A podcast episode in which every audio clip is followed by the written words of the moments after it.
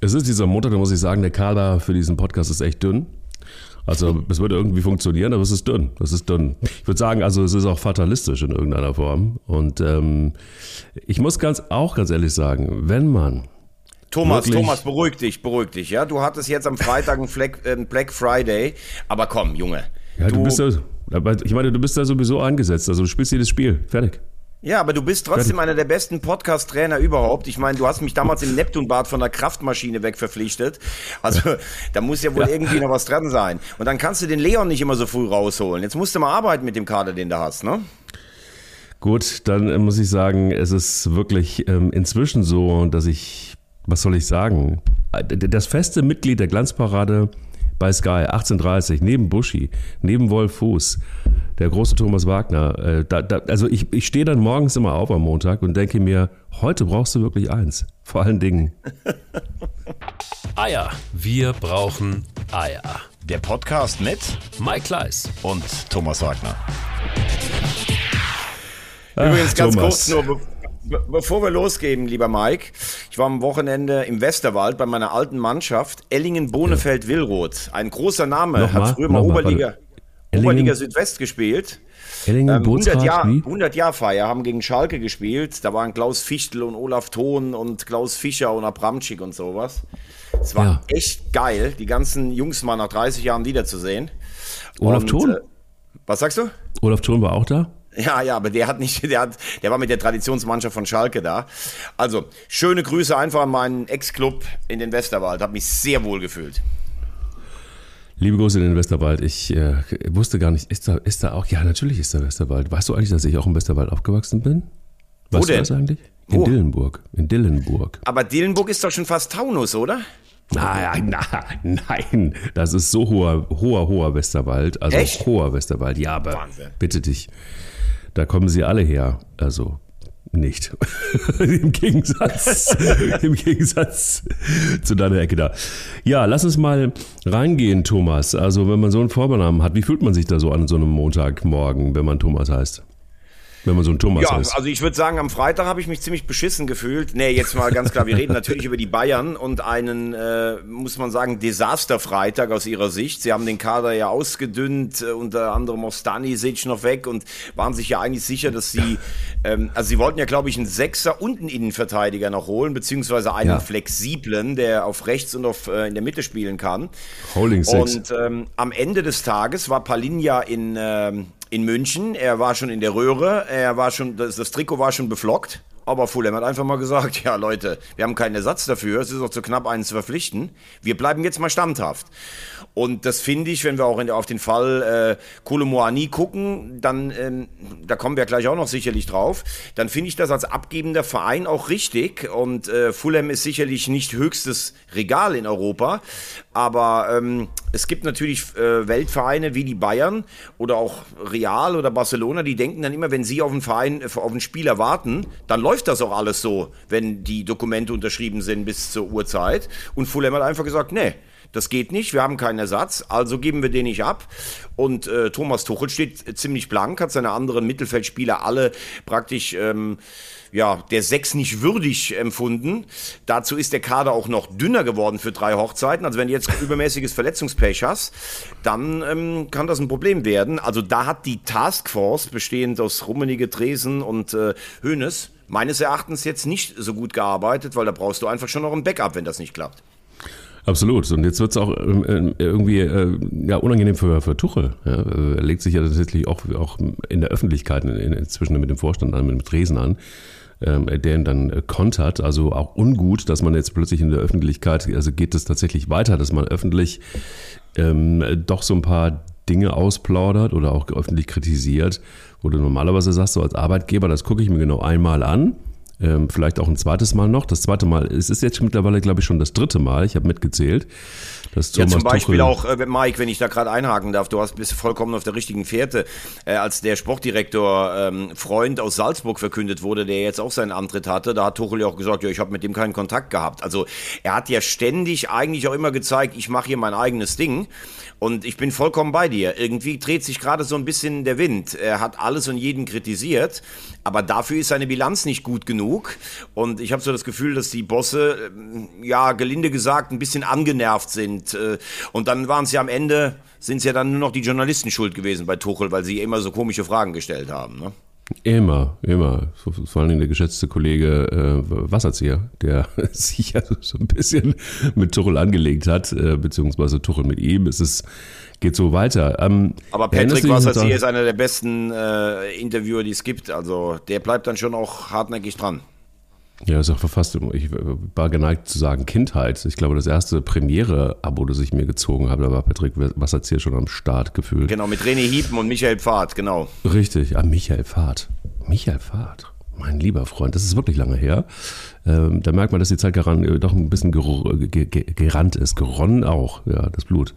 Sag mal, ähm, mir ist das Blut geronnen, als ich das Spiel aber auch gesehen habe, der Bayern äh, gegen Gladbach. Das war, äh, jetzt kann man natürlich sagen, dritter Sieg, äh, drittes Spiel, alles gut. Ist aber nicht, weil wir ganz schönes Theater haben bei Bayern München. Du hast es richtig gesagt, man kriegt auch die Spieler vom FC Fulham nicht oder den Spieler nicht.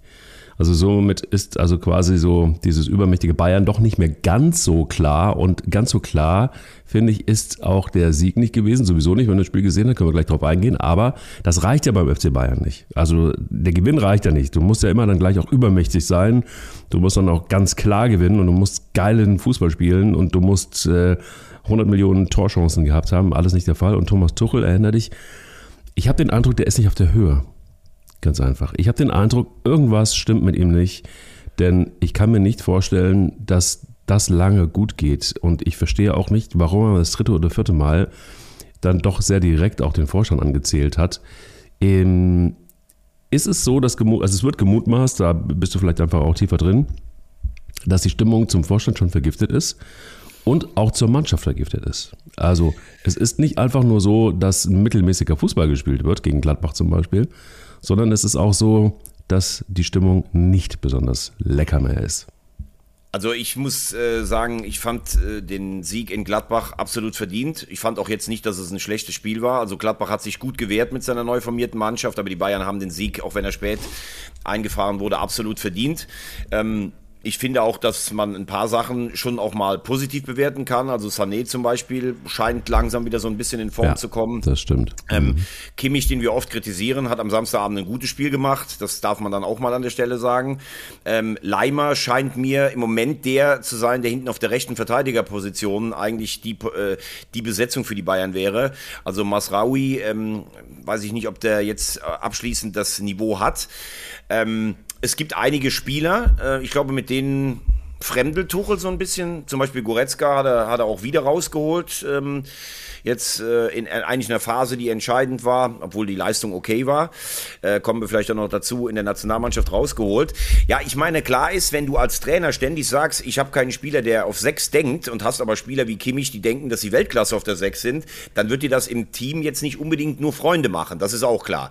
Kader dünn besetzt, hast du auch eben anklingen lassen, was mit Kim, Upamecano und die Licht hast du eigentlich drei Leute, die Innenverteidigung spielen können. Wenn sich einer verletzt, wird es dann auch schon eng.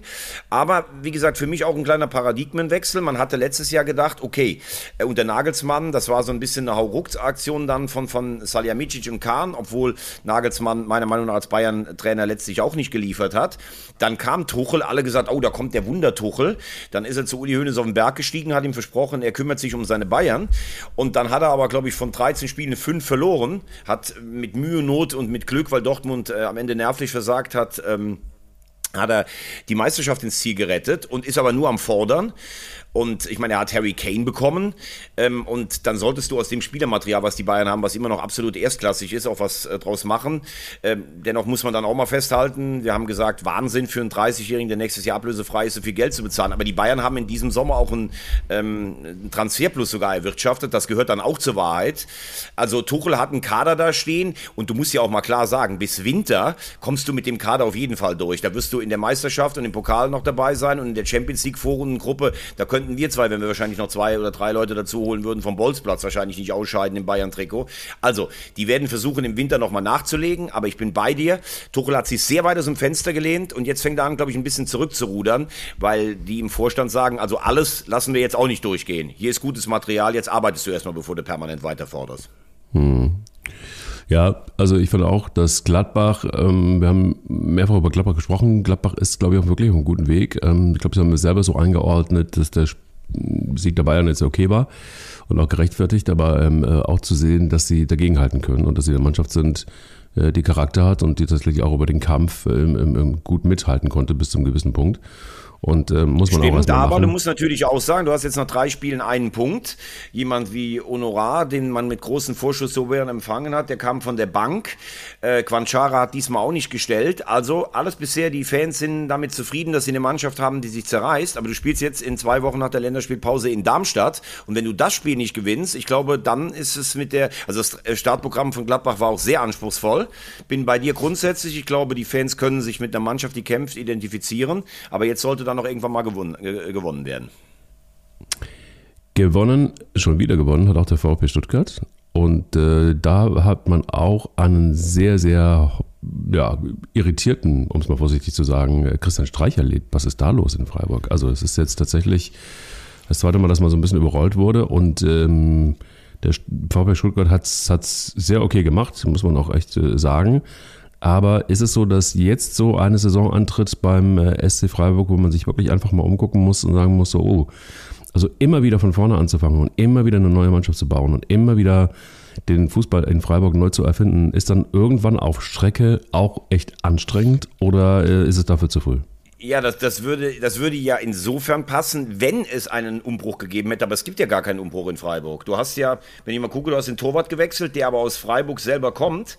Und ansonsten hattest du in der Startformation vom Wochenende in Stuttgart keinen einzigen neuen Spieler. Es ist ja eben kein Umbruch. Und äh, wenn dann ähm, Streich danach sagt, äh, Systemausfall, wir hatten keine, wie hat er es gesagt, wir hatten keine Automatismen, wir hatten keine Stabilität. Das ist das Verwunderliche eigentlich, muss man sagen. Du startest mit einer Mannschaft, die zwei Jahre hintereinander richtig guten Fußball gespielt hat. Du hast sechs Punkte und gehst dermaßen unter in Stuttgart. Also ich glaube, dass Stuttgart insgesamt dieses Jahr eine deutlich bessere Saison spielen wird.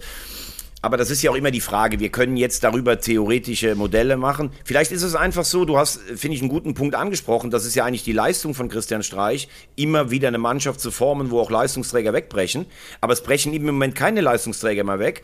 Und vielleicht ist es dann auch auf der anderen Seite mit dieser Ruhe in Freiburg immer und du kannst da dein Ding machen. Vielleicht ist auch manchmal mal nötig, eine Blutauffrischung zu haben, um irgendwas auseinander oder äh, zu wirbeln. Ich fand das Spiel gegen Bremen okay letzte Woche. Ich war da auch so die Euphorie im Umfeld. Aber da habe ich mich schon eigentlich gewundert, habe ich dir letzte Woche ja gesagt, dass Bremen eigentlich gar nicht so schlecht gespielt hat. Mhm. Wenn du auch dieses Pokalspiel von Freiburg vor vier Wochen noch siehst, dieses 2-0 gegen den Oberligisten. Also manchmal kann es ja auch sein, Vielleicht bist du auch manchmal ein bisschen für 2% zufriedener und lehnst dich mal ein bisschen zurück. Ey, wir haben jetzt zweimal eine tolle Saison gespielt. Also das war gar nichts am, äh, am Samstag, muss man auch mal sagen. Und ähm, sehr, wenn, wenn, wenn Freiburg nicht zweikampfstark ist, weil man hat immer gesagt, Preiskorb Brasilianer, aber das ist ja auch kein, kein Zauberfußball. Das ist lange her, glaube ich, ne? Ja, ja. Aber auch bei Christian Streich hat man ja immer gesagt, die spielen einen schönen Ball. Dieses Spiel von Freiburg basiert auf Laufstärke und Zweikampfstärke. Und wenn die nicht da ist, dann kann sowas auch passieren. Absolut. Aber ich glaube, äh, Entschuldigung, wenn ich das nur sagen darf, ja. was sagst du denn eigentlich dazu? Äh, was sagst du denn eigentlich apropos schlecht in die Saison gekommen. Was sagst du denn zum deutschen Vizemeister? Was sagst du zum Wunder Terzic? Also Dortmund würde ich sagen, das ist im Moment der Ort der großen Depression. Ja, nicht nur Depression, sondern der Brenzlichterloh. Also da, das sind jetzt schon tatsächlich wirklich so krude Geschichten wie Julian Nagelsmann ähm, wird da plötzlich dann auch schon wieder als äh, Nachfolger von Edin Terzic gehandelt. Also ich glaube, dafür ist er noch ein bisschen früh. Ich glaube, dafür ist auch Watzke zu sehr Fanboy von äh, Edin Terzic. Auf der anderen Seite muss es wohl dann doch ein Gespräch gegeben haben, glaube gestern, und äh, wo sich Herr Watzke Edin äh, Terzic, den Wunder Terzic, schon mal vorgenommen hat, vor die Brust genommen hat und gesagt hat, mein lieber Freund, ähm, wie sieht's aus? Also kriegen wir das noch hin oder ähm, wir sind jetzt mega schlecht gestartet? Gefühlt der schlechteste Bundesliga-Start ähm, seit langer Zeit für den BVB und wir wollen eigentlich Meister werden ähm, was, was geht hier? Das war ein schlimmes Spiel. Also man muss es ganz ehrlich so sagen. Das, äh, so Heidenheim hat das okay gemacht. Ich habe es mir angeguckt, aber es ist einfach auch so, dass Dortmund fehlt für mein Dafürhalten tatsächlich wirklich einfach auch die Frische. Hm, Dortmund fehlt, weiß nicht, was die in der Sommerpause gemacht haben, aber ähm, gefühlt haben die längere Sommerpause gemacht als wir beide. Es ist so, dass die Mannschaft nicht. nee, die ähm, haben in der Sommerpause, die waren ja in den USA, diese, diese weiß. völlig wahnwitzige Reise da. Ich weiß, da muss man ja. sich natürlich dann auch fragen, inwiefern, ja gut, dann sagt Watzke wahrscheinlich, wir machen das für die Bundesliga. Aber da kommen Tut der Bundesliga gut, ja, genau. Ja, da kommen natürlich ein paar, ja gut, in Stichwort Auslandsvermarktung tut es wahrscheinlich wirklich ein Stück weit gut, aber die Frage ist natürlich auch immer als Verein, du hast diese Wahnsinnsrückrunde, du hast diese Enttäuschung gegen Mainz, die du ja auch erstmal aus den Köpfen kriegen musst, äh, die Meisterschaft einfach fahrlässig liegen gelassen zu haben. Dann hast du ein paar Verletzte, dann bist du in den USA, die Mannschaft wirkt am Ende auch fast platt, muss ich sagen, so in den, in, Ja. den, in den Schlussminuten. Aber wir müssen ja nicht darüber reden, dass wenn du die Ambition hast, um die Meisterschaft mitzuspielen und du führst dann eine Viertelstunde gegen den Aufsteiger 2-0, dann darf dir das natürlich nicht passieren. Da bin ich vollkommen bei dir. Und wenn deine Frage ist, was ist da passiert, dann muss man sagen, dass Spieler, die vielleicht in der Rückrunde geliefert haben, wie ein Ja. Wolf, wie ein Charm, Ja. wie ein Haller. Also Haller, das war ja erschreckend, wie der am Freitag gespielt hat. Malen aber auch und Ademi. Also das war ja, aber alles. Ma- Malen war, Malen stimmt und Ademi in dem Spiel richtig, aber Malen ist ja eigentlich der Einzige, der in den ersten, ersten Spielen äh, gezündet hat. Da sage ich jetzt mal, das war dann äh, jetzt erstmal die Ausnahme. Aber die Spieler, ähm, die es getragen haben, die zünden überhaupt nicht. Auf dem Transfermarkt, da haben wir auch schon drüber gesprochen, war der BVB relativ zurückhaltend. Jetzt hat man Füllkrug geholt. Ich glaube, das ist meiner Meinung nach für den Preis ein guter Transfer, selbst wenn du Haller hast. Du siehst ja, Haller liegt im Moment völlig daneben. Du kannst mit den beiden sicherlich auch mal mit zwei Spitzen spielen. Das hat Füllkrug ja in Bremen mit Duxch wunderbar gezeigt. Ähm, Füllkrug ist auch so ein Emotionsspieler. Ich glaube, der kann Leute mitnehmen. Aber das Ding sitzt jetzt erstmal tief, über zwei Wochen auch. Und äh, du sagst gerade richtig, gefühlt der schlechteste Saisonstart. Punktemäßig mit fünf geht's ja sogar noch, aber du hast ja, Ja. gegen Köln, Bochum und Heidenheim gespielt. Da, da darf ja eigentlich nichts anderes als neun da stehen, wenn du Ambitionen hast. Und äh, was mich tatsächlich auch ein bis- bisschen wundert, ich habe auch immer gedacht, dass äh, Watzke Fan von Terzic ist. Ich glaube, das ist auch immer noch, aber er hat ganz klar gesagt, er will jetzt eine Analyse von Sportdirektor und Trainer. Und das nach dem dritten Spieltag. Ähm, also ich glaube, wenn das nächste Spiel, das ist meiner Meinung nach in Freiburg, wenn das verloren geht, dann haben wir eine erste richtig dicke Krise in, ähm, ja, in Freiburg. In Dortmund, zumal, da kommen wir gleich auch noch drauf, die Champions League-Auslosung natürlich auch brutale Bretter in der Gruppe drin hat. Also es ist eine ganz schwierige Phase und was ich bei Terzic sehe, weiß ich nicht, wie du das empfindest, man hat das Gefühl, der Fan Terzic trauert immer noch der deutschen Meisterschaft hinterher. Das ist jetzt dreieinhalb Monate her. Und Ja, er hat bisher nicht die Kraft oder den Weg gefunden, damit umzugehen. Ja, es ist, glaube ich, der längste Hangover, den er je hatte. Also der hat wirklich noch einen Brummschädel und es ist auch so, dass er da nicht, völlig richtig, sehe ich genauso, dass er nicht rauskommt. Und man merkt auch so in den Interviews, dass es nicht der Terzic, äh, der mit der Anspannung, mit der Kraft, der, der er war. Ähm, auch da ist es tatsächlich so, vielleicht ist es wirklich so, dass es ein ein Nachwehen gegeben hat.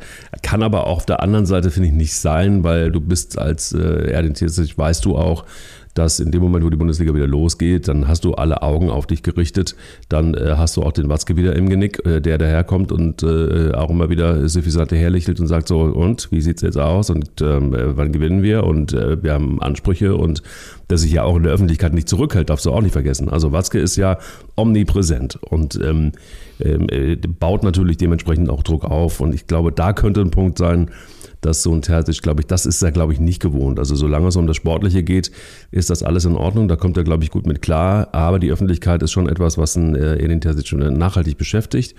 Und äh, dann hast du jemanden mit Watzke, darf man auch nicht vergessen, wenn Uli Hoeneß ähm, noch wirklich richtig im Saft wäre, also so richtig, nicht nur vom Tegernsee ab und zu mal irgendwie äh, die Marionetten tanzen lässt, sondern äh, einfach mal wirklich äh, täglich in der Säbener Straße wäre und sich mit Tuchel zusammensetzen würde. Ich glaube, dann wäre es für Tuchel wahrscheinlich auch deutlich unangenehmer. Also es ist insgesamt mit dem Patriarchen des Fußballs, glaube ich, eine schwierige Angelegenheit. Und ähm, deshalb bin ich komplett bei dir. Das wird sich in den nächsten zwei Spielen zeigen, wie es da weitergeht. Was hältst du von der Personal Personalie Nagelsmann? Ist das wirklich ein Thema in Dortmund oder ist das was, wo man sagen muss, das ist dann wirklich irgendwie äh, Unterhaltungsprogramm, schlechtes Programm, drittes Programm?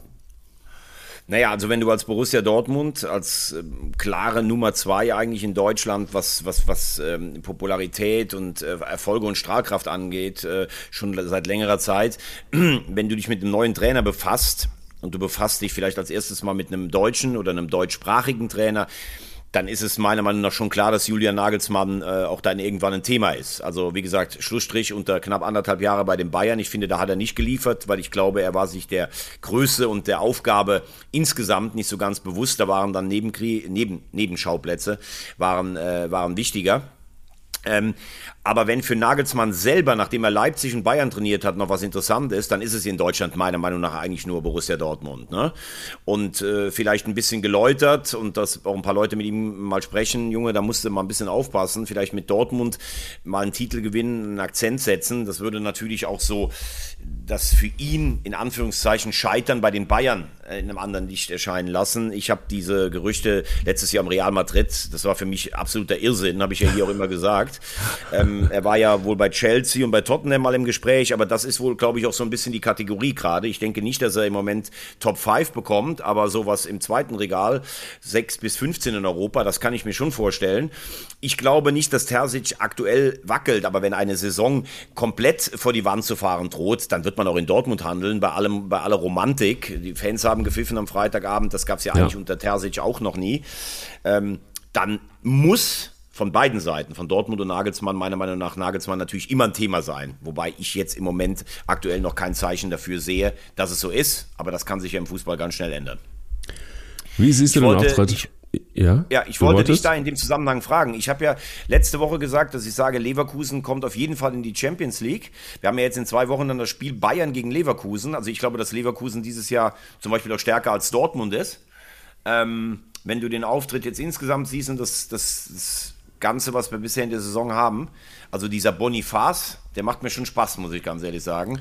Wenn du mal auf die Karriere guckst, der hat in Norwegen bei Bödo Glimt gespielt, dann bei Royal Union Saint-Gillois äh, da war er letztes Jahr Torschützenkönig der Europa League. Ähm, da haben wir letztes Jahr schon mal über ihn gesprochen hier, als wir diese Spiele mit Union und Leverkusen ähm, Revue passieren haben lassen. Also ich finde, das ist echt eine, richtig, eine richtige Kante vorhin. Und ich bin jetzt wirklich mal gespannt, wie Leverkusen in München spielt in zwei Wochen. Die sind ja schon so oft mit Ambitionen dahin gefahren, hatten die Hosen dann gestrichen voll. Ich habe die, zumindest die leise Hoffnung, dass der aktuelle Jahrgang vom Bayer Kreuz ein bisschen mehr Eier hat und dem Bayern ein bisschen mehr Paroli bietet. Hm, sie haben das Kreuz ja auf der Brust, jedenfalls auf den Trikots. Und ähm, ähm, man sieht tatsächlich, dass es einfach auch ein, ein anderer äh, Verein ist, wollte ich gerade sagen, eine andere Mannschaft ist. Ich war mir immer nicht sicher, heißt er Boniface oder heißt er Boniface. Ähm, er sagte wohl über sich selber Boniface. Und ähm, es ist tatsächlich so, dass das auch ein Mann ist, ähm, wenn du ihn mal so in den Interviews gesehen hast, haben wir es mal genau angeguckt. Das ist jetzt jemand, der sehr, sehr brutal fokussiert ist. Der, ich habe selten so einen Spieler gesehen, äh, muss man mal abwarten, aber der so fokussiert ist, den kriegst du nicht vom Ball weg. Also du hast das Gefühl, der klebt irgendwie an seinem Fuß so lange, bis er den ins Tor macht. Das ist wirklich eine Energie, die der Knabe hat, ähm, habe ich selten, selten so erlebt und macht für mich einfach auch, man muss es nicht übertreiben, aber schon auch ein Weltklasse-Spieler aus. Zumindest diese, diese Anlagen. Mal gucken, wohin es für den noch geht. Aber ich glaube, äh, Xavi Alonso kann wahnsinnig glücklich sein, dass er den hat. Ähm, bei der Bilanz sowieso, da müssen wir nicht drüber reden. Aber es ist auch so, ähm, du hast es mehrfach auch angesprochen, ähm, Xabi Alonso, der uns in Interviews erklären will, in gebrochenem Deutsch, wie die, wie die Bayerwelt funktioniert. Auch da habe ich den Eindruck, der ist wahnsinnig viel besser geworden und er ist, und das äh, mag ich an Xabi Alonso besonders gerne, er hat eine gewisse Unaufgeregtheit und Bescheidenheit, sieht nicht ganz so gut aus wie du, aber er ist tatsächlich, er kommt über seinen, über seinen Charme und er, er, er bringt eine gute Balance aus Ruhe und aus Feuer mit. Ja, und um eine lange Geschichte kurz zu machen, ich glaube, dass äh, wirklich Xabi Alonso ähm, nicht nur Bayer Leverkusen äh, gut tut, sondern insgesamt das gesamte Gefüge auch, ähm, so wie er Dinge erklärt und eben einfach auch die Balance hält zwischen Ruhe und Feuer. Das ist etwas, was Bayer Leverkusen momentan sehr erfolgreich macht. Ja, damit ist äh, alles gesagt. Äh, wir haben gute Neuzugänge. Wir haben einen Trainer, der, glaube ich, auch für Spieler interessant ist, nach Leverkusen zu kommen. Er selber hat einen guten Karriereplan, hat sich jetzt noch nicht zu schnell auf verschiedene Optionen wie Real Madrid oder äh, eingelassen, hat letztes Jahr ein defensives Fundament gelegt. Ähm, ich bin jetzt gespannt, wie er die zwei Wochen nutzt. Die meisten Nationalspieler sind ja weg. Dann gegen die Bayern. Aber wie gesagt, ich glaube, Leverkusen für mich gesetzt als Tipp in der Champions League. Und wenn sie bei den Bayern einen guten Auftritt haben, das heißt noch nicht mal, dass sie da unbedingt punkten müssen, aber wenn sie da vielleicht für sich selber sehen, hey, wir sind auf Augenhöhe, ähm, dann würde ich mir wünschen, wenn das Leverkusen das Ding dieses Jahr spannend macht, weil Dortmund traue ich das nicht mehr zu. So, jetzt würde ich von dir aber gerne wissen, Kolomoani, der hat doch immer schon in PSG-Bettwäsche geschlafen, ne? Das ist jetzt wirklich also so eine Romanze, die jetzt aufgeht für 95 Millionen. Absolut. Ich habe mir überlegt, ob ich heute einfach streike, weil ich auch ganz gerne mal ähm, ähm, mit zu Sky wollte und auch in diese illustre Runde um 18.30 Uhr äh, und mich da einfach reinstreike in, in, in dieses Fernsehformat. Ähm, ich habe es dann nicht gemacht, weil es war äh, Deadline Day und ich dachte mir, komm, ziehst einfach mal wieder zurück.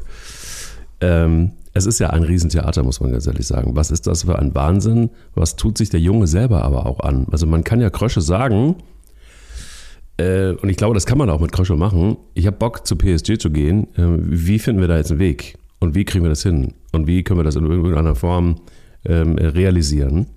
Und so, dass es beiden Seiten gut tut. Das kann man ja machen. Aber dass man sich dann derart irgendwie, das bleibt ja für den Rest seiner Karriere, bleibt das ja an ihm kleben. Es ist ja nicht so, dass das jetzt irgendwie ein Charakterzug ist, äh, der ihm ähm, nachhaltig gut tun wird. Aber wenn ich mich da mehr oder weniger rausstreike aus einer Mannschaft, das ist eine Qualität. Und dann das Theater, es klappt nicht, dann klappt es irgendwie auf dem letzten Drucker doch noch irgendwie kurz bevor das, äh, da hat das Faxgerät Gott sei Dank wohl scheinbar funktioniert. Ähm, aber es ist ja Wahnsinn. Also was ist das für eine Posse? Ja, vor allen Dingen, was ich immer so krass bei allem finde, ich meine, man kann auf der einen Seite sagen, das sind dann junge Spieler, die sind vielleicht auch schlecht beraten, der bekommt da von PSG Versprechungen, der bekommt da Geld hin. Das äh, kann man ja alles nachvollziehen, wenn das einen jungen Spieler vielleicht auch mal nervös macht. Aber was ich halt in sowas nicht verstehe, der ist vor einem Jahr ein relativ unbekannter Spieler in Frankreich gewesen. Der kommt ablösefrei zur Eintracht. Die Eintracht verhilft ihm auch als Verein zu einer WM, die ihn ins Schaufenster stellt. Und er lässt beim vielleicht wichtigsten Spiel der frühen Saisonphase, bei diesem Playoff-Spiel gegen Levski Sofia in der Conference League, seine Mannschaft einfach im Stich. Also der hätte ja trotzdem sagen können, so Krösche, ich möchte unbedingt weg, bitte. Äh, wir brauchen noch darüber nicht zu reden, ich möchte weg, aber natürlich helfe ich meinen Mannschaftskameraden, ähm, äh, in, die, in diese Gruppenphase zu kommen. Dann heißt es immer, ja, wenn der sich dann verletzt, das Risiko für den anderen Verein. Ich muss sagen, in dieser ganzen Geschichte gibt es für mich eigentlich wirklich nur Verlierer. Also Kolomoani, der von einem umjubelten Helden in Frankfurt zu einer Persona non grata geworden ist und der, das muss man dann auch sagen dürfen, große charakterliche Defizite scheinbar im Moment noch offenbart. Vielleicht wird das im Laufe seiner Karriere nochmal. Viel Spaß in Paris, da trifft er ja Dembele, der ist ja ungefähr aus einem selben Holz geschnitzt und hatte dann noch, glaube ich, mit Sissoko immer den, denselben äh, Mittelsmann oder Hintermann äh, an der Seite. Ähm, die Eintracht hat 95 Millionen eingenommen, was wahnsinnig viel Geld ist, wenn man den ablösefrei geholt hat. Ähm, intern wird es wohl als Gamechanger ähm, äh, gesehen, diese Summe. Jetzt frage ich mich nur, es war so spät, dass du nicht mehr reagieren kannst. Die Eintracht ist im Sturm im Moment meiner Meinung nach nicht besetzt für die Ziele, die sie haben. Und wenn du mit 95 Millionen durch die Gegend läufst, wie Krösche, der vielleicht im Winter nachlegen möchte, dann weiß natürlich jeder, dass du 95 Millionen hast. Ähm, das macht es natürlich auch nicht einfacher, äh, jemanden, da, jemanden da zu verpflichten. Und wenn ich für 95 Millionen, die Eintracht will nächstes Jahr auf jeden Fall wieder international spielen, mit der Sturmbesetzung agiere, das finde ich fast fahrlässig. Und ich glaube, du hättest hier als Verein auch in dem Falle fast ein Statement ähm, einfach mal stellen müssen, dass du gesagt hättest, nein, es war in der Zeit, die wir als Frist gegeben hatten, nicht mehr möglich, uns auch einen Ersatz zu holen. Der bleibt jetzt hier, zumal sein Vertrag ja nicht ausläuft. Und ich finde, Kolo Moani hätte sich natürlich im Jahr vor der Europameisterschaft auch nicht ein Jahr lang auf die Tribüne setzen können. Den hättest du wahrscheinlich wie Kostic irgendwann wieder einfangen müssen und dann hätte der auch gespielt. Also ich halte das von Markus Krösche, der für meine Begriffe einen riesen Job in Frankfurt macht, halte ich das für ein hohes, ich würde sagen zu hohes Risiko, äh, mit der Sturmbesetzung in die Saison zu gehen. Naja, aber du hast es ja auch ganz klar gesehen. Also ich meine, dieses Spiel gegen den 1. FC Köln war war, war, war schlimm. Also es war auf beiden Seiten schlimm, weil auf beiden Seiten kein richtiger Sturm vorhanden war. Also ein Mamouche hat sich tatsächlich dadurch ausgezeichnet, du hast ja gerade eben den Sturm von Eintracht Frankfurt angesprochen, dass er äh, sich äh, ständig aufgeregt hat über, über alles und, und nichts. Äh, dann auch irgendwann ausgewechselt wurde, weil es, äh, weil es Topmüller wahrscheinlich dann auch nicht mehr ertragen hat, aber auch die Nichtleistung. Ähm, also ähm, ein Max, ein Schatten seiner selbst in diesem Spiel. Ähm, es ist tatsächlich wirklich einfach auch wahnsinnig, wahnsinnig dünn gewesen, was die Eintracht da gezeigt hat. Also dieses Spiel war schwer anzugucken über, über die Strecke. Ähm, dass dann noch das 1-1 gefallen ist, äh, war ein glücklicher Zufall. Also beide Mannschaften haben, hätten einfach auch, auch sicher keinen kein, äh, Sieg verdient gehabt.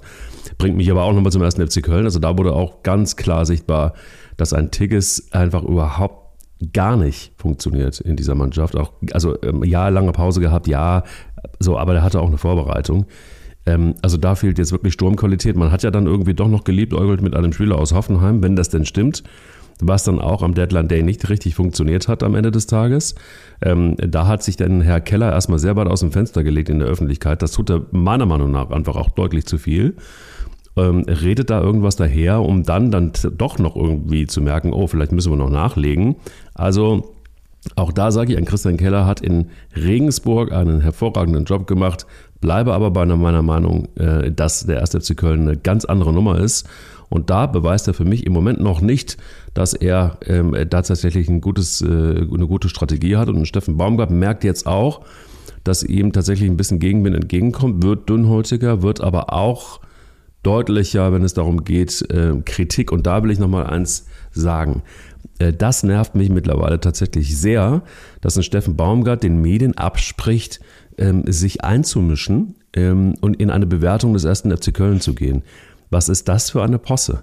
Also es gibt Medien, die ähm, dieses Unterhaltungsprogramm Fußball bewerten und es gibt auch langjährige Experten, die vielleicht sogar noch länger was mit dem Fußball zu tun haben in Sachen ähm, in Sachen Strategie und so weiter und so fort als der ein oder andere Trainer. Und denen abzusprechen, dass sie eine Meinung haben und dass sie vielleicht Experten sind, das finde ich tatsächlich mittlerweile auch, hat es einen Stand an Überhöblichkeit ähm, äh, eingenommen, die nicht zu übertreffen ist. Und da sollte der erste FC Köln wirklich dringend aufpassen, dass das nicht einreißt. Also, ähm, ganz viele Punkte auf einmal angesprochen. Ähm, der Saisonstart des FC ist misslungen. Das war auch gestern kein gutes Fußballspiel. Das war nach vorne mhm. relativ destruktiv. Du hast jetzt einen Punkt, spielst jetzt nach der Pause gegen Hoffenheim.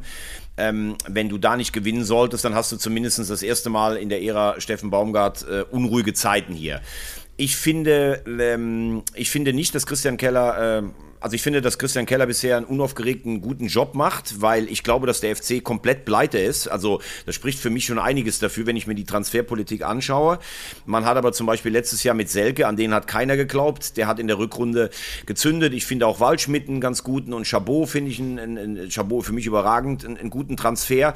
Also wenn du kaum Kohle hast, dann finde ich, haben sie das schon ordentlich gemacht. Ob man sich jetzt zu allem äußern muss oder nicht, das sei, wir reden auch über Sachen, wo uns andere vielleicht sagen, äh, ihr habt keine Ahnung. Also das finde ich jetzt gar nicht so schlimm. Was, was ich aber tatsächlich, wo ich bei dir bin, ist, wenn ich mir gestern dann die Pressekonferenz von Steffen Baumgart ansehe, der für mich hier bisher zwei Jahre einen überragenden Job gemacht hat, dann frage ich mich schon, also erstmal über Kolumuani zu reden und über die ganzen Berater, ja, da kannst du dir natürlich jetzt ein bisschen Beifall abholen und ein bisschen ein paar Likes. Da wird es ja keinen geben, der das gut findet, was da gerade passiert. Ja, absolut. Aber er nutzt das dann so in einer ja, bisschen unterschwelligen Art auch zu so einer Generalabrechnung mit allen Beratern, äh, weil der FC hat meiner Meinung nach einen Spieler in seinem Kader oder im Verein, wo ich sage, den musst du unbedingt vorne mal ausprobieren. Justin Deal ist für mich der beste Spieler, der da ist. Der ist Richtig. ja im, ähm, der ist ja, weil er den Vertrag nicht verlängert hat, dann zu U21 verbannt worden. Und wenn ich das gestern so ein bisschen richtig verstanden hat, hat Baumgart ja auch so ein bisschen mit ihm und praktisch mit den Beratern und mit allen so ein bisschen ab, ja, was die den Leuten, äh, was die den Leuten für Flöhe ins Ohr setzen. Also du hast jetzt Deal, der spielt jetzt in der zweiten Mannschaft, die gestern das kleine Derby in Gladbach gewonnen hat. Also Deal, mein, mein Freund Tommy Kraus würde sagen, der kennt gar keinen, weil der so gut ist. Und der kriegt aber keine Chance, weil man sich mit dem nicht hat einigen können. Ich kenne keine Hintergründe, da könnte Steffen Baumgart dann immer sagen, ja, die Leute reden von was, wo sie nichts wissen. Ich sage nur, das haben wir letzte Woche festgestellt, wenn ich mit der Sturmbesetzung in die Saison gehe und alle meine Hoffnungen auf Selke setze, der noch nie mehr als elf Tore in der Saison geschossen hat, mhm. äh, Tigges, der verletzungsanfällig ist, äh, dann muss man schon sagen, das ist ein Risiko. Und äh, wenn, wenn äh, Steffen Baumgart gerne Spieler entwickelt oder sich auf die Fahne heftet, dass er Spieler wieder äh, zum Leben erweckt hat, dann muss ich sagen, ist es fast fahrlässig, Deal, weil der irgendwie nicht verlängert hat und der immer noch beim FC ist, nicht spielen zu lassen. Und ähm, es ist im Moment sicherlich das erste Mal eine Situation, dass du sagst, diese üblichen Sachen greifen nicht. Wenn du sonst zwei Niederlagen hattest, dann hast du ein Spiel gewonnen. Es fehlt im Moment auch so ein bisschen der Mut, aber es fehlt halt auch ohne Hector und Skiri Qualität. Ähm, und ich glaube, ähm, alle FC-Fans würden ein bisschen beruhigter schlafen, wenn du zu Hause gegen Hoffenheim gewinnst. Wenn du es nicht tust, dann könnte das äh, zumindest eine unruhige Hinrunde werden. Ja, nun hat sich Hoffenheim ja auch gefangen gegen, gegen den VfL Wolfsburg. Also da bin ich mir noch nicht so richtig sicher. Was ich aber auch tatsächlich, man hat gestern gesagt, das Topspiel des, äh, des Bundesligaspieltags Union Berlin gegen Leipzig. Was für ein Spiel hast du da gesehen? Also wir müssen da schon drauf eingehen, weil ähm, wir da natürlich einfach auch beide Mannschaften haben Ambitionen. Äh, und zwar deutlich, zumindest äh, der eine möchte gerne Champions League, der andere ist froh, wenn er weiter in Europa spielen kann, aber haben sich natürlich auch wahnsinnig gut verstärkt. Das war aber dann doch schon äh, ein krasses Spiel, oder? Von, von, von, von Leipzig. Ja, also krass würde ich dann jetzt nicht sagen, weil wenn du bis zur 85 Minute steht 1 zu 0. Ich finde, Leipzig muss eigentlich mit den Möglichkeiten gegen Union eigentlich immer die bessere Siegchance auf seiner Seite haben. Ähm, wir, haben äh, wir haben konstatiert, dass sie viel Qualität verloren haben, aber dass sie auch gute Transfers mit Simmons, mit Openda, mit Seiwald getätigt haben. Also, dass das jetzt 3-0 ausgeht in den letzten fünf Minuten, das kann mal passieren. Ich glaube, du spielst darauf an, dass Union ja eigentlich immer sehr stabil ist und wenig Gegentore bekommt. Aber das genau. ist jetzt für mich, das ist für mich aber jetzt auch keine Sensation. Du hast dann ähm, Volland, äh, der, der rot bekommt, bis eine halbe Stunde in Unterzahl. Also, Leipzig bestätigt bestätigt den guten Eindruck auch vom Supercup. Die haben jetzt, ähm, die haben zwar in Leverkusen im Klassespiel knapp verloren, haben gegen Stuttgart gewonnen, haben jetzt in, bei Union ein erstes Ausrufezeichen gesetzt. Da ist alles in der Reihe. Was ich bei Union trotz allem bemerkenswert finde, das sollten wir vielleicht auch noch mal ganz kurz äh, ansprechen, dass ein Bonucci zu Union Berlin wechselt. Äh, er saß jetzt auf der Bank komplett.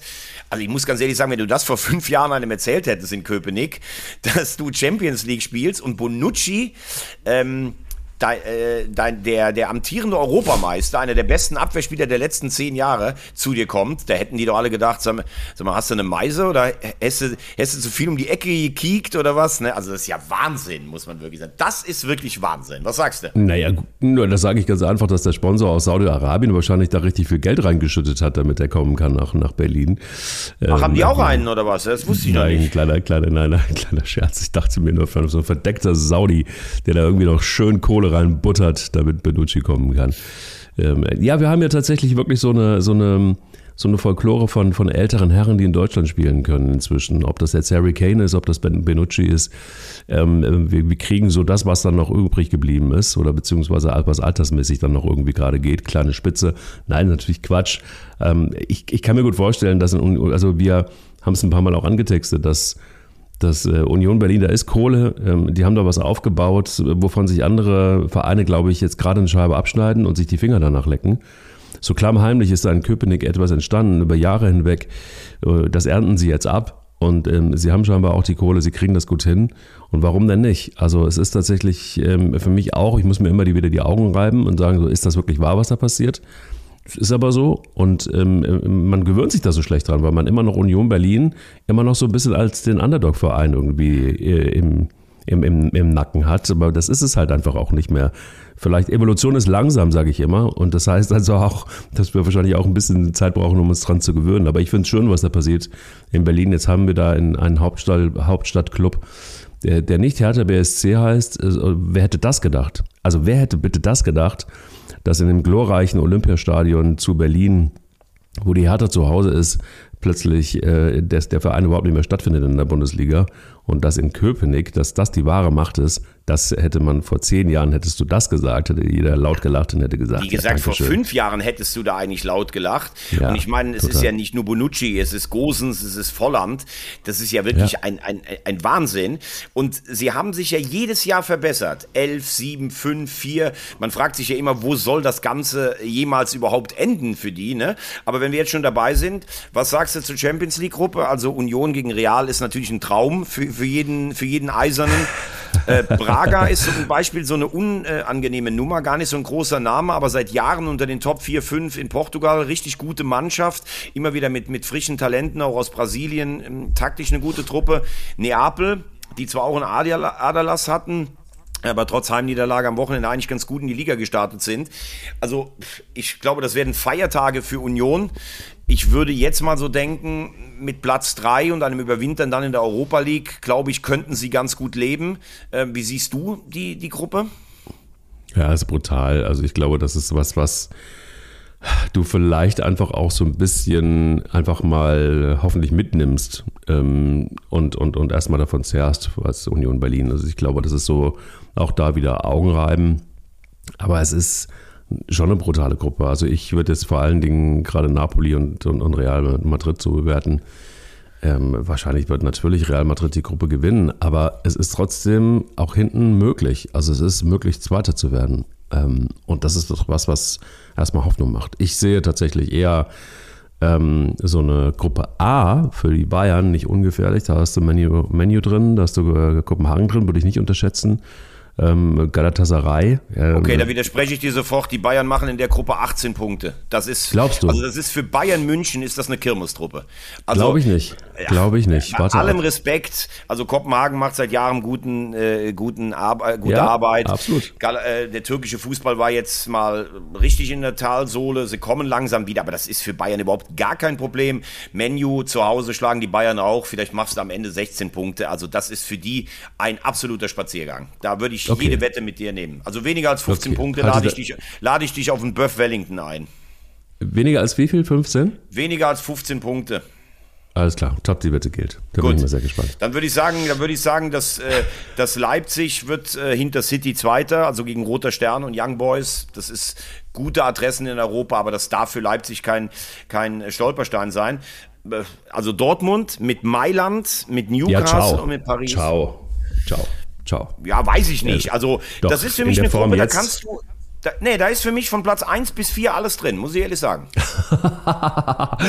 ja, das ist das, wenn, wenn, wenn ein Fußballreporter sich nicht festlegen will. Aber ähm, ich, ich kann dir eins selbst sagen, das wird ein Desaster werden für Dortmund. Also wenn die in der, in der Form weiter äh, sind, in der sie da im Moment sind, wenn, dann, wenn die nicht die Kurve kriegen, dann ähm, wird das eine Blamage werden. Hundertprozentig. Warte ab. Ja, also, also ich, ich sage, Milan ist auch in einem, in einem Findungsprozess. Da kannst du auch gegen Milan auch den direkten Vergleich gewinnen. Paris labert seit Jahren groß. Sie waren einmal im Finale. Das ist in Europa jetzt auch nichts. Ja, irgendwie. Also die nerven mich eigentlich mit ihrem Gebaren. Ich finde find Newcastle, klar, die haben Geld aus Saudi-Arabien, aber die haben natürlich auch Wahnsinnsfans im St. James's Park. Das ist eine unfassbare Atmosphäre. Die haben mit Eddie Howe einen guten Trainer. Die haben das Geld, was sie haben, auf meiner Meinung nach sehr sinnvoll eingesetzt. Also viele denken ja wahrscheinlich, okay, Paris, dann Milan und dann Dortmund gegen Newcastle und so, das sehe ich nicht so. Also ich sehe die Gruppe wirklich ganz klar ausgeglichen. Ich, ich glaube auch, dass Dortmund auf jeden Fall überwintert. Also Dritter werden sie mindestens. Würde aber jetzt kein Böff darauf wetten, dass sie weiterkommen. Ähm, aber das ist auf jeden Fall eine sehr interessante Gruppe und das ist natürlich auch eine Gruppe gerade mit Milan und Newcastle, die absolut was für die Fans ist. Apropos ähm, was jetzt noch ein bisschen kommt. Äh, lass uns doch bitte noch mal einen Blick auf die Nationalmannschaft in den Kader werfen. Wir haben ja jetzt gegen Japan und gegen Frankreich die beiden Spiele. Erste, mhm. erste Frage mal an dich als, als Kommunikationsstrategen. Wenn das schief geht, also zwei Niederlagen oder zwei jämmerliche Auftritte, glaubst du, dass dann Flick nochmal ausgetauscht wird? Mm, er, er muss ja. Also ich, ich glaube, dann wird wahrscheinlich auch Rudi Völler mit einem äh, traurigen Gesicht vor der Kamera stehen und wird uns erklären, warum das sein musste. Und dann äh, wird es aber dann trotzdem passieren. Ich ähm, äh, befürchte aber eher, dass es irgendwie so Stolper-Siege werden oder wenigstens einer und dann hangelt man sich weiter durchs Elend und äh, wird dann irgendwann nach der EM sagen, nachdem man da aus der Vorrunde rausgeflogen ist, äh, dass es das dann war. Also ich finde alles, was um die Nationalmannschaft, alles, was um den DFB passiert, finde ich tatsächlich grotesk. Und ich habe auch keine Worte dafür. Also ich, ich, ich weiß auch nicht, wie du es siehst, aber ich, ich, ich habe nicht das Gefühl, dass wir einen Bundestrainer haben, der den Überblick hat. Ich habe nicht den Eindruck, ähm, dass, also ich glaube, der einzige Unterschied, dass er jetzt groß eingeladen hat, das hast du ja hart gefordert. Ähm, und ich weiß nicht, was passiert ist, aber er wird diesen Podcast gehört haben äh, und gesagt haben, also wenn der Wagner das jetzt ungefähr gefühlte 879 Mal sagt, dann kann ich schlecht wirklich Nein sagen. Das ist aber auch die einzige positive Personalie, die ich im Moment gerade auf den Lippen habe. Wie sieht es bei dir aus? Ähm, ja, ganz, ganz viel Zustimmung von mir für dich. Also erstens mal habe ich das ja nach der WM gesagt, nach der WM hätte Hansi Flick für mich zurücktreten müssen. Ja. Äh, mit, seinem ganzen, mit seinem ganzen Stab. Es ist mir alles zu eingefahren und wenn du als deutscher Bundestrainer im Fußball in der Vorrunde ausscheidest, dann musst du ganz ehrlich sagen, dann muss es Konsequenzen geben. Das ist das Erste. Zum Zweiten haben wir gesagt, dass auch die Person Personalauswahl und das, was gespielt wurde im Sommer, eine Katastrophe war. Und jetzt ist Hansi Flick natürlich in einer Katastrophe, wo du das Gefühl hast, alles, was er macht, er kann eigentlich nur noch verlieren, theoretisch, weil, weil so viel schon eingefallen ist. Du hast genau richtig gesagt, ich fordere Pascal Groß hier schon seit einem Jahr in diesem Podcast. Äh, und man könnte natürlich jetzt sagen, oh, nach sechs Jahren England kommen sie jetzt beim DFB mal auf den Mann, der seit Jahren da eigentlich äh, gute Leistungen ja. bringt. Pascal Groß ist natürlich jetzt auch kein Wunderspieler, der alleine mit seiner Anwesenheit hier alles besser macht, aber das ist ein sehr vielseitiger, wie sagt man immer, polyvalenter Spieler. Der könnte auch zum Beispiel hinten rechts, wenn sich der Bundestrainer weiterhin weigert, Kimmich dahinzustellen, könnte der was machen. Also ich kann ja nicht jahrelang fordern, dass es ein Witz ist, Groß nicht einzuladen und wenn er ihn dann einlädt, kritisiere ich ihn dafür auch. Das wäre Schwachsinn, also deshalb sage ich, gut, dass Pascal Groß dabei ist. Ich kann auch nicht die ganze Zeit sagen, dass Goretzka und Kimmich ihre Leistungen nicht bringen. Vor allen Dingen Goretzka hängt ja gefühlt völlig durch, obwohl der Saisonstart jetzt okay war. Und wenn er dann mal raus ist, ähm, dafür den Bundestrainer kritisieren. Finde ich auch völlig okay, weil Goretzka für mich in der abgelaufenen Saison nicht so gespielt hat, dass er in der Nationalmannschaft eine Bereicherung wäre. Ähm, insgesamt ist der Kader, wir haben, wir haben, nun, wir haben nun mal keinen Mittelstürmer, ähm, also außer Füllkrug und, und Behrens mit Abstrichen. Ähm, ich finde das, was da jetzt ist, finde ich okay. Und äh, jetzt bin ich dann aber auch mal gespannt, ob es tatsächlich einen, einen Umschwung gibt, ähm, ob du auch mal so ein, eine gewisse Begeisterung einfach ausstrahlen kannst. Ich glaube, es ist sehr viel in den, in den Karren, ist sehr viel in den Mist gefahren. Du kannst trotzdem, wenn du eine Vorrundengruppe bekommst, die ist ja meistens bei 24 Teilnehmern bei der EM dann auch nicht so, dass es direkt eine Todesgruppe ist. Unbedingt kannst vielleicht mit ein, zwei Siegen die Leute auch wieder zurückholen. Aber strukturell, das muss man ganz klar sagen, haben wir in Deutschland im Moment ein Riesenproblem. Und dazu ist der Respekt der Gegner weg nach drei beschissenen Turnieren. Also die Aufgabe von Hansi Flick ist im Moment, der hat wahrscheinlich gedacht, okay, ich übernehme die Nationalmannschaft, komme mindestens ins Halbfinale oder vielleicht ins Finale. Er steht, er steht wirklich vor einer ganz, ganz schwierigen Bewährungsprobe. Und wenn er die beiden Spiele jetzt verlieren sollte, dann glaube ich, dass dann aber auch beim DFB mal Panik ausbricht. Also ich finde, es gibt ähm, so ein paar Entscheidungen, da gehe ich mit. Ähm, Ginter und Kehra sind auch nicht mit dabei, da haben wir jetzt gar nicht drüber gesprochen, Marius Wolf eben nicht, ebenso nicht. Bei Wolf ist immer so Licht und Schatten, weiß ich nicht. Ich glaube, ich würde den einfach mal gefühlt mitnehmen. Ähm, ja, aber das glaub, ist ja niemand, äh, also da entscheidet sich nicht Wolf, äh, Wolf und Wehe der Nation. Also Wolf hat das gut gemacht in der Rückrunde bei Dortmund, aber ich glaube, auf dem allerhöchsten Niveau kannst du auch auf ihn verzichten. Ich glaube, auf Ginter steht er nicht.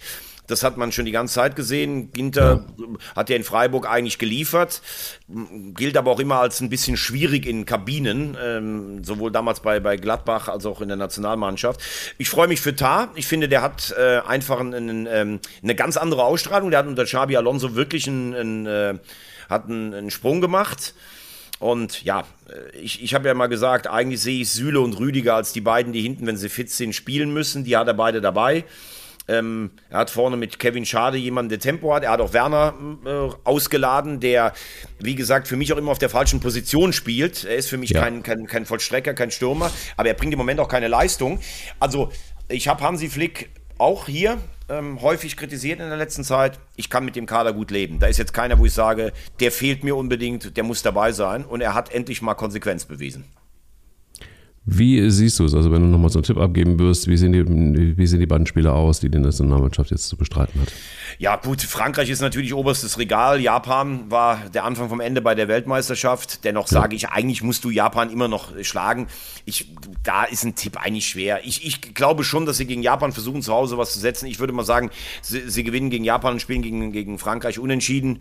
Ähm, aber da, da geht es mir jetzt eigentlich auch gar nicht um das Endergebnis, sondern es geht eher darum, dass man nicht wie gegen Belgien hier zu Hause vorgeführt wird, dass man wie gegen Kolumbien Mist äh, spielt und dann auch noch der Stadionsprecher nachher irgendwie erzählt, ähm, es wäre eine super Stimmung gewesen. Die müssen alle mal wach werden beim DFB. Und diese Selbstherrlichkeit und dass da selbst der fünfte Betreuer oder der sechste Pressesprecher noch denkt, dass er über Fußball mehr Ahnung hat als alle, die da äh, bei der Presse da sitzen, das nervt einfach nur. Ich hoffe, dass endlich mal Demut einkehrt. Wir haben eine Personale vergessen und äh, er ist mit im Aufgebot, er ist mit im Kader, Niklas Füllkrug. Ähm, ich weiß nicht, ob du mitgekriegt hast, äh, wie man sich von ihm verabschiedet hat, auch in den sozialen Netzwerken teilweise. Ähm, am Deadline Day ist dann tatsächlich noch eine Entscheidung gefallen, dass er zum BVB geht. Für ihn wahrscheinlich die richtige Entscheidung, wie siehst du es? Allerdings ist es auch so, dass es dann doch die eine oder andere Stimme gab. Das fand ich ganz schön. Ein Unterschied äh, zu vielen anderen wechseln, ähm, dass Menschen dann noch geschrieben haben, so hey, ähm, du wirst immer einen Platz hier in Werder in, in, in Bremen haben und ähm, ihnen dann wirklich einfach auch Gebühren verabschiedet haben. Also er scheint irgendwo auch ein Typ zu sein, äh, dem man dankbar ist und äh, wo man auch nicht vergessen hat, was Füllkrug geleistet hat. Muss ihn jetzt nicht zum absoluten Superhero erklären, aber das fand ich schon sehr angenehm, wo die sozialen Netzwerke doch normalerweise immer äh, gleich recht bissig sind, um das mal vorsichtig zu sagen. Also wie siehst du den Wechsel von Füllkrug jetzt zum BVB? Ist das eine Chance? Ist das der richtige Schritt oder hätte er besser in Bremen bleiben sollen? Nee, also ich, sportlich habe ich das ja eben schon bewertet und habe äh, gesagt, dass Füllkrug, glaube ich, gut zu Dortmund passt.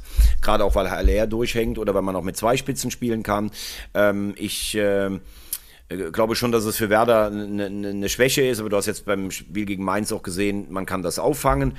Ähm, ich finde, das ist von beiden Seiten völlig okay gelaufen. Also Füllkrug wurde nach, ähm, nachdem er ja auch lange verletzt war und sowas, wurde von Bremen damals äh, geholt. Er ist mit Werder aufgestiegen, er hat mit Werder die Klasse gehalten. Werder hat ihn aber auch zum Nationalspieler gemacht. Ähm, da hat er äh, auch in der Nationalmannschaft auch mit seiner Art einfach funktioniert. Werder hat von Anfang an gesagt, wir sind finanziell in so einer Schieflage, wir müssen, äh, wir müssen Ablöse und, und Mehrwert generieren. Das haben sie jetzt mit Krujew und Füllkrug getan. Füllkrug hat auch äh, immer darauf verzichtet, irgendwie zu viel Bohai zu machen und sagen, ah, Werder ist meine Familie und sowas, hat gesagt, ja, ich höre mir die Sachen an und wenn was Interessantes dabei ist, dann machen wir das. Das war ein völlig sauberer Transfer von allen Seiten. Es ist natürlich relativ spät, das heißt, Werder konnte dann wahrscheinlich jetzt auch nicht mehr unbedingt so reagieren, wie man das vielleicht noch hätte machen wollen. Aber man kann auch im modernen Profifußball, man, man kann äh, im modernen Profifußball sauber auseinandergehen. Man muss jetzt auch nicht sagen, dass Füllkrug in der Jahrhundertelf von Werder Bremen aufläuft. Da gibt es größere Namen sicherlich noch. Äh, man muss jetzt auch nicht sagen, ähm, ach, du hast dich für uns zerrissen und äh, gehst jetzt wegen deiner Familie und der neuen Sprache nach Dortmund. Ne, der geht wegen Kohle und, und dem Verein wahrscheinlich dahin. Das ist alles völlig okay. So ist der, so ist der Fußball. Werder ist ein äh, großer Club in Deutschland, Dortmund ist ein vielleicht äh, größerer Club, zumindest im Moment.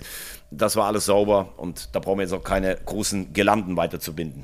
Da möchte ich mit dir noch gerne ähm, im Jatta-Galopp über drei Spiele reden aus der zweiten Liga. Einmal Magdeburg gegen Hertha, ein Wahnsinnsspiel. Lautern, ähm, weil wir sehr, sehr, sehr viele, ich weiß nicht, ob du das weißt, aber wir haben sehr viele Kaiserslautern-Fans in unserem Podcast. Sehr viele. Ja. Also ja. ich kriege regelmäßig kriege ich irgendwie äh, Menschen, die genau in derselben Bettwäsche geschlafen haben wie ich, ähm, ja. damals, 1982. Und ähm, ähm, das Spiel ähm, Magdeburg, Hertha, Lautern, Nürnberg, äh, Schalke, Wiesbaden finde ich äh, auch, müssen wir nochmal ganz kurz drüber reden, über diese drei Spiele. Ordne sie kurz vor uns ein. Ja, dann fange ich damit mal an mit dem unfassbaren Spektakel von Magdeburg gegen Hertha. Es gab es ja. noch nie im deutschen Profifußball, dass äh, eine Mannschaft nach viermaligem Rückstand ein Spiel noch gewonnen hat. Ähm, ich habe ja hier in Magdeburg Christian Tietz und Ottmar Schork äh, schon länger ähm, auf der Rechnung. Äh, Tietz ist jetzt knapp zweieinhalb Jahre da, der zieht sein Ding durch, ähm, einen Spielstil, den glaube ich außer ihm in der Liga nur noch der HSV spielt. Ähm, Ottmar Schork ist ähm, manchmal das sage ich, das sage ich nett gemeint. Der wirkt doch schon mal ein bisschen schrulliger und der lässt sich auch nicht alles, äh, der lässt auch nicht alles mit sich machen und er ist ein hartnäckiger äh, Verhandlungspartner. Ähm, äh, die haben gut äh, Spieler aus der dritten Liga geholt, die holen manchmal aus unbekannte Spieler aus dem Ausland, dann verkaufen sie sie wieder wie Quarteng. Also das gefällt mir, muss ich sagen, von der Stabilität richtig gut. Ähm, Hertha kann man, glaube ich, jetzt nach ähm, fünf Spielen sagen, das wird vom Potenzial her, glaube ich, reichen, um nicht im Abstiegskampf verwickelt zu werden. Wobei, das hat man bei Bielefeld letztes Jahr auch gesagt. Aber ich glaube, Aufstieg, das ist jetzt schon relativ unrealistisch. Ähm, Lautern nach einer echt schwierigen Phase, wo auch der Trainer ja. schon fast zur Disposition stand und zwei Niederlagen mit drei Siegen. Jetzt haben das Ding gegen Nürnberg gedreht. Der Betze ist und bleibt der Betze. Äh, Nürnberg mit viel Euphorie und jungen Spielern ist dann wahrscheinlich doch noch nicht so weit. Ich erwarte beide so im Mittelfeld der Tabelle eher Tendenz nach oben. Und ja, Schalke, da muss man sagen, vier Punkte aus fünf Spielen. In zwei Wochen gibt es dann das Spiel gegen Magdeburg zu Hause. Sie haben nochmal zweimal nachgelegt. Ähm, waren die bessere Mannschaft in Wiesbaden. Also Wiesbaden war jetzt auch wirklich, obwohl die gut gestartet sind, nicht furchteinflößend, aber du hast in der letzten Viertelstunde einfach die Angst vor dem Gegentor gemerkt. Und man hangelt sich immer so ein bisschen hoch. Vor zwei Jahren sind wir auch schlecht gestartet. Ich glaube, dass man einzelne Spieler auf Schalke äh, zu stark eingeschätzt hat, die das letztlich nicht bringen. Der Trainer hat ein bisschen jetzt angepasst. Hm ich glaube nicht, dass über den Trainer jetzt gesprochen wird in der Länderspielpause, aber wenn du zu Hause gegen Magdeburg verlieren solltest, ich glaube, dann wird spätestens drüber gesprochen werden. Ein Mann, der mal gesagt hat, ähm, wenn ich kein Bochumer bin, wer dann? Aber das ist. Äh ja, und der dann letztes Jahr aus dem Stadion gejagt wurde, fast von, ja. äh, von, von den VfL-Fans, ne? Richtig. Und wenn man sich, äh, wenn man sich tatsächlich dann irgendwie immer noch ähm, äh, gut fühlt, also ich, das finde ich tatsächlich krass bei, bei, bei, bei Thomas Reis, dass er ähm, mit einem relativ großen Selbstbewusstsein äh, Schalke immer noch stark redet. Das finde ich, äh, finde ich, finde ich, finde ich krass, finde ich gut. Mike, also, ich würde ganz gern trotzdem nur zum Schluss, ich würde zum Schluss nach Thomas Reis noch ganz kurz einmal einen Namen nochmal erwähnen, äh, der diese Woche verstorben ist. Jan Youngblood äh, mit, glaube ich, 82 Jahren, der holländische Nationaltorhüter, der in zwei WM-Finals stand. Also er hat 24 Länderspiele nur, aber zwei WM-Finals bestritten. Äh, früher hat man immer so ein bisschen gesagt, naja, die Holländer sind so stark mit Cruyff und Neskens und so, die brauchen eigentlich gar, gar keinen Torhüter. Ähm, er ist der äh, Vize-Rekordspieler der holländischen Liga. Äh, also er hat aber nicht bei Ajax oder Feyenoord oder PSW Eindhoven seine große Zeit gehabt. Ähm, ein ganz solider Torwart, also praktisch so ein Vorgänger von Edwin van der Sar. Und ähm, der letzte Torwart, der in dem WM-Finale ohne Handschuhe gespielt hat, 74 übrigens ähm, als Deutschland Weltmeister wurde. 78 dann ganz bitter gescheitert gegen Argentinien. Rensen bringt Pfostenschuss. Ähm, ich habe mal zwei, drei Interviews mit ihm gesehen. Ganz sympathischer, bescheidener Mann. Ähm, deshalb auch ein Andenken an ihn noch hier zum Ende unserer Eierfolge.